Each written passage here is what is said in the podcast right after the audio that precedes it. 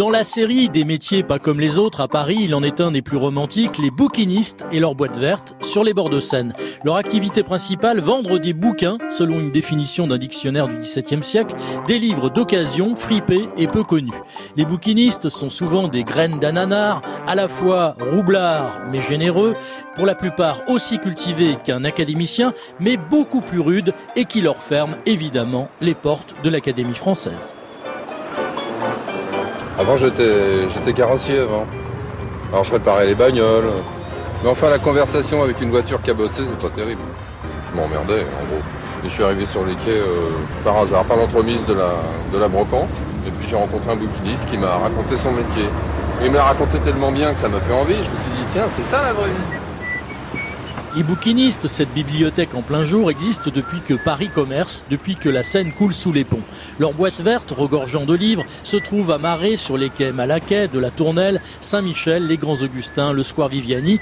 On dit qu'ils sont toujours plus intellectuels rive gauche que rive droite, mais ils ont en commun la faconde, l'histoire et l'humeur de Paris.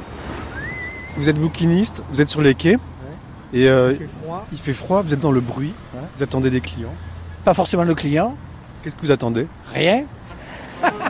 Après le confinement, l'absence cruelle de touristes étrangers fous amoureux de Paris, n'oublions pas cet été les bouquinistes des bords de Seine, un vieux polar, série noire à 2 euros, une carte postale à 1 euro, un journal de sa naissance, une édition rare ou dédicacée par l'auteur. Il y en a pour tous les prix, pour toutes les aventures. Est-ce que c'est un métier qui est rentable encore? Le métier a certainement été rentable puisqu'il y a des bouquinistes depuis plus de 100 ans mais il devient effectivement de moins en moins rentable. Et nous sommes tous obligés d'annexer quelque chose d'autre à la vente du livre, ne serait-ce que des gravures, des cartes postales, des timbres, de la monnaie, etc., etc. Ah, une dernière chose. Vous le savez peut-être pourquoi les 230 boîtes vertes des bouquinistes sont vertes, même si ça tombe bien en ce moment où Paris s'habille d'écologie et de verdure en tout genre, la couleur réglementaire remonte à des temps anciens pour s'unifier avec le mobilier urbain, les fontaines Wallace, les colonnes Maurice et les wagons de métro.